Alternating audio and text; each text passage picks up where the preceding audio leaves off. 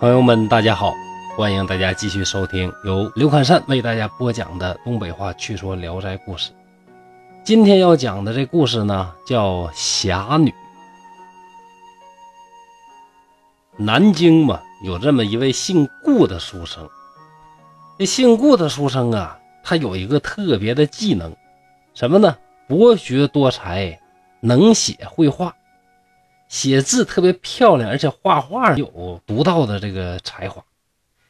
可惜这个人呢，家里边很贫穷，没有什么资产。他的母亲年老啊，所以顾生也不忍心离开老母的膝下，出去说带个学生啊，到哪儿去给人当个这个募兵呢？哎，这个都没法去，只好啊，天天在家里边。给人家写写字啊，画点画啊，挣点钱维持生计。这一转眼呢，顾城已经二十五岁了。今天人呢，小伙二十五岁，哎呀，太年轻了，着啥急搞对象？事业为重啊，多挣点钱啊。今天人考虑，但是当时的人那可不一样啊，二十五岁呀，这已经够老的了。前面讲过，那清朝初期人。男士的平均寿命不过四十多岁嘛，你二十五岁已经非常老了。这位顾生二十五岁还没娶妻，这就算一个什么？就算一个老小伙了啊。顾生家对面呢是一座空房子，有一个老太太呀带着一个少女借住在对面这空房子里，因为对面家里边也没男人呐，你说。这顾生啊也不好说，上人家去串串门，跟人聊聊天都是女眷，你怎么跟人唠嗑啊？对不对？所以呀，也没登过人家门，也没跟人家聊过、攀谈过对方从哪里来，叫什么名。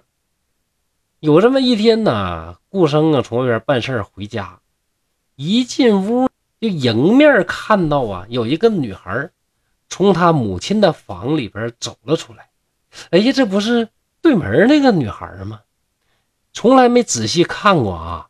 仔细一看，这女孩啊，十八九岁年纪，当时的眼光来看呢，也是老姑娘了。那时候说二八佳人嘛，十六岁正好，你都十八九老姑娘了啊，样子长得那叫漂亮啊，秀丽风雅，举世无双。虽然说没用艳绝这个词儿吧，但是呢，还是。蒲松龄啊，描述了一个特别漂亮的女孩，四罕七匹，就是整个世界上都难找到能达到这个程度的漂亮女孩。这女孩啊，迎头啊碰见顾生也不太回避。按说当时那个女孩嘛，不管是大家闺秀还是小家碧玉，碰到陌生男子的啥样啊？你得是什么低头啊，娇羞，小脸绯红，然后家伙。一转身，避过男子灼热的目光，然后嗖一下走过去。你这才是正常打法。你这女孩呢？你不知道是没羞没臊啊，还是说这个老爷们那个性格啊，男子气？迎头碰见顾生啊，也没什么回避的，但是那表情啊，冷冰冰的啊，呃，就是说一点儿啊，也没有羞怯的这个表情。也没有什么呢，这个水性杨花的那种，那个眼神带勾的啊，就那那种表情也没有啊，是冷冰冰的表情。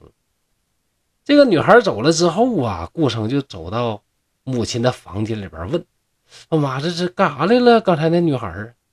母亲就说：“哎呀，刚才来的呀，是对门家的女郎，过来跟我借剪刀啊、尺子啊，好像做什么针线活啥的。”我就跟他聊天啊，他就说他家里边也是只有一个母亲，没有别人。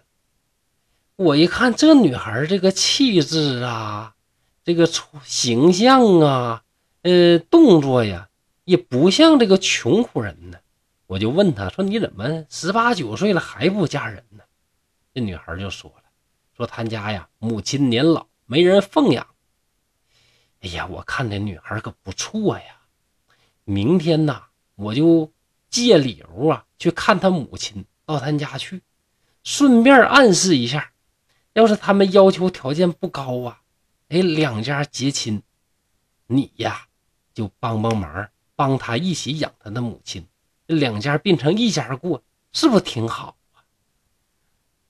说到这儿啊，也可以看到顾生的老母亲加上顾生都相中人家女孩了。那提亲这事儿能不能成功呢？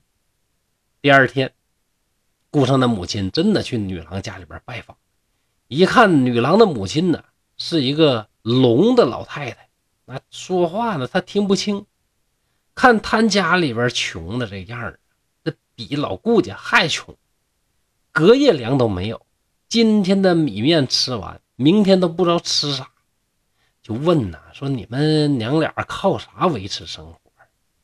老太太就说：“哎呀，就靠俺家的女儿做点针线活啊，靠食指做针线活也挺难的。”这顾生的老妈呀，一想来干啥来了？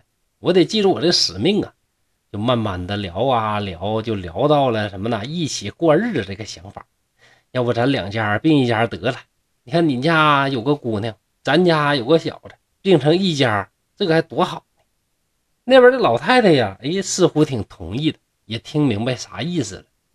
但他家这个女儿呢，默默不语，那样儿啊，意意迟迟的，就不咋太愿意那个意思。顾母一看呢，哎呀！这事儿啊，看来还得从长计议呀。嗯，得了，就别说什么了，回家吧。回家之后，仔细想了一下当时的情况，就对顾生说：“哎呀，儿啊，我看呐，有可能是那个女孩还是嫌咱家穷啊。这孩子为人太严肃了，也不爱说，也不爱笑，用八个字来形容，那就叫……”艳若桃李，冷若冰霜，真是怪人。这母子俩啊，就研究了半天，说这女孩咋回事呢？研究来研究去，也研究不明白。哎呀，拉倒，睡觉吧。这跟别的女孩她就是不一样，从长计议。这事儿啊，就撂下了。有这么一天，这顾生啊，坐在房子里边画画，来了一位美貌少年呢，来求他。说给我画幅画呗。顾生一看，哎呀，这少年长得漂亮，样子呢很轻薄。这顾生就问他说：“小伙，你从哪来呀？”他说：“是邻村的。”邻村也不知道是哪边的邻，哪个村从此之后，三两天这小伙就来一次，熟了之后就跟顾生俩人啊说笑。这顾生一看，这小伙太帅太漂亮了，哎，就生出了那种想法。哪种想法呢？哎，就是一种龙阳之好吧。说这个顾生啊，就抱这个小伙，哎，这小伙也不拒绝。这个美少年呢，就跟这顾生啊，就慢慢的关系暧昧起来，就搞到一起了。从此之后，两人来往更加亲热。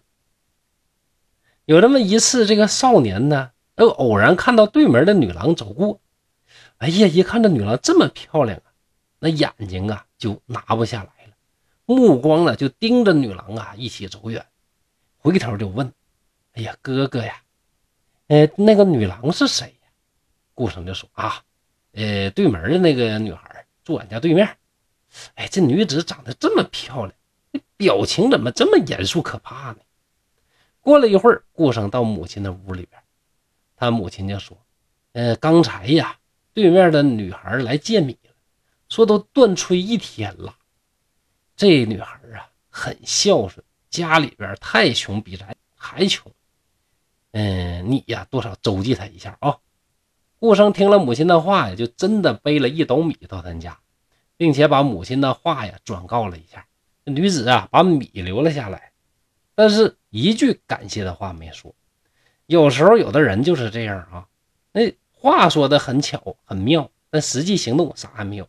有的人呢，就是不愿意说那些。没用的话，但是事儿做出来，就像孔子他老人家教育咱的：“君子先行其言，而后从之。”事儿办到了，那比多少话都强，对吧？这位女子就是从此以后就经常到顾生他家，就帮着这个顾生的母亲做衣服啊、做鞋呀，进进出出操持家务，就跟老顾家的儿媳妇一样。虽然说没嫁给他吧，哎。没有夫妻之实，哎，但是干这活跟儿媳妇一样。顾生一看呢，也特别感谢这个女孩。后来顾家呀，要得到别人送来的这个礼物，就是写字儿啊、画画啊，这个得到一个酬劳，总是啊要分一半给女子的母亲，分一半啊，也挺够意思啊，也挺啊，这个痴情也挺仗义。这个女子呢，还是一句感谢的话都不说。有一次啊，嗯，顾生的母亲呐，某些部位啊，这个生病了。那生病了之后呢，这儿子呢，这个照顾起来的当然就非常难。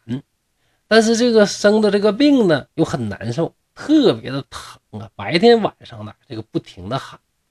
这女子啊，天天来看望，给他擦洗呀、换药啊，一天都来三四次啊。这顾母呢就感觉很不安，哎呀，太不好意思了，让你帮我，哎呀，但是这女子从来也不嫌脏，也不嫌累，不嫌麻烦。这顾母就感激的说呀：“哎呀，我们家要是能娶到像你这么样一个儿媳妇儿啊，伺候老身到死，真的，我这个无论如何呀，我这一辈子我感觉就知足了。”一边说呀，一边哭。这个女子就安慰说：“哎呀，阿姨呀，这您的儿子啊非常孝顺，比我们家这孤女寡母啊都要好几百倍呀。”这姑母就说：“哎，你这不是胡说，在我床头上来来去去的，这个儿子再孝顺，他能办得了吗？你说，老太太我呀，都是垂暮之年的人。”土都埋了这个大半截到脖子了，说入土那就入土，我就不放心啥呢？这老顾家呀也没个后代，没个根苗。你说我呀对不起老顾家呀。说着说着呢，这顾生就走进屋，顾母就哭着对儿子说：“儿啊，咱们欠人姑娘的事儿啊太多了，你千万别忘了，要想办法报答她的恩德。”顾生听了之后，向女子是深施一礼，表示感激。女子就说：“哎，你照顾我母亲，我都没谢你，你又为什么要谢我呢？”于是顾生啊，就更加敬爱这个女子。然而，这个女子的举止还是一直非常的严肃，一点都没有这个咱们说那话，一点都不给面啊，一点机会都不给。所以，这个顾生啊，虽然说呃，非常的。尊敬啊，也很喜爱这个女孩，但是呢，一直都不敢轻易的接近啊，就不敢追人啊。有一天呢，这女子出门回来，顾生呢就注视着她，他忽然一回头，朝顾生是嫣然一笑。哎呦，我这一笑啊，那就像什么呢？就像那个褒姒啊，从来不笑。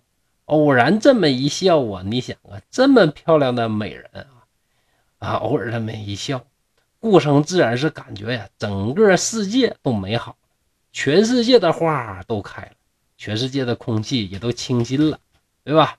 喜出望外，那这机会不能放过呀！你看我一笑，那肯定是有事儿啊，就紧紧的跟在女子的后面进了他家的门一进门啊，顾生呢就开始啊。做一些想做的事情，哎，这回这女子居然也不拒绝，欣然同意了。还，但是事后啊，女子对顾生说：“这事儿啊，可一不可再啊，就不能有第二次了。”你说这玩意儿奇怪不奇怪呀？哪有这种事儿有一没有二的呢？世界上都很少。顾生啊，没说同意不同意，就回了家。到了第二天，顾生啊又想约女子相会。但这回啊，女子非常严肃，理都不理就走。你说这事奇怪不奇怪？那此后啊，这个女子啊，也不是说彻底呢就不跟老顾家来往了，还天天来老顾家，天天啊跟顾生相见。但是啊，这个从来也不跟顾生啊说句什么悄悄话啊，呃，露个好脸色呀，还是那种冷若冰霜那个样。有时候顾生啊就说句笑话逗他呀。就挑逗啊！哎，冷语拒绝。有一天，在没有人的、没有旁人的地方，这女子就突然问那个顾生说：“前几天经常来那个少年是谁呀？哎，顾生就告诉他怎么回事女子就说那个人是举止轻浮，总想对我无礼，因为是你朋友啊，我哎就没太搭理他。告诉你啊，你一定要转告他，他要再敢对我无礼，那他就是活腻了。欲知后事如何，下一回再讲。谢谢。